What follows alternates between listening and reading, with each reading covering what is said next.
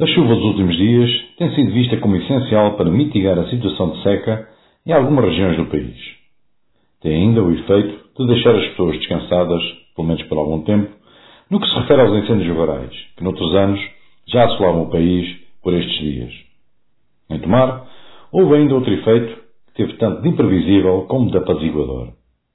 Por conseguinte, na quinta saída das coroas da festa dos tabuleiros, no passado dia 28 de maio, dia de Pentecostes, a chuva marcou presença e obrigou a que coroas e pendões não pudessem sair à rua, ficando abrigados na igreja de São João Batista.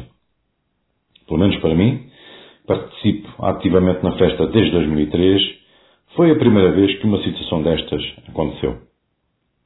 No final da missa, o mordomo da festa, Mário Formiga, tomou a palavra informando as alterações decorrentes da intempérie que se fazia sentir, nomeadamente a intenção da Comissão fazer o percurso previamente estabelecido, mas sem aqueles símbolos que ficavam na Igreja.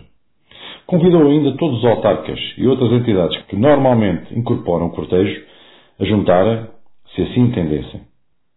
O respeito e consideração pelos moradores das ruas onde o cortejo iria passar era uma justíssima justificação para essa tomada de decisão.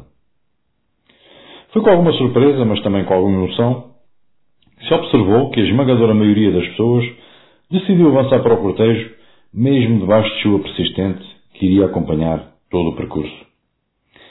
Para quem participou nessa saída de coroas, algo diferente estava a acontecer. Pelo menos eu senti isso. Mesmo com o habitual ornamento do cortejo tomado pela anarquia, o espírito de cumprir aquela missão estava bem patente. Como alguém dizia, ali, hoje somos todos conselho de tomar. O importante era cumprir a tradição e não defraudar a expectativa daqueles que esperavam a nossa passagem. E, em minha opinião, aquela expressão foi o resumo perfeito daquela ocasião.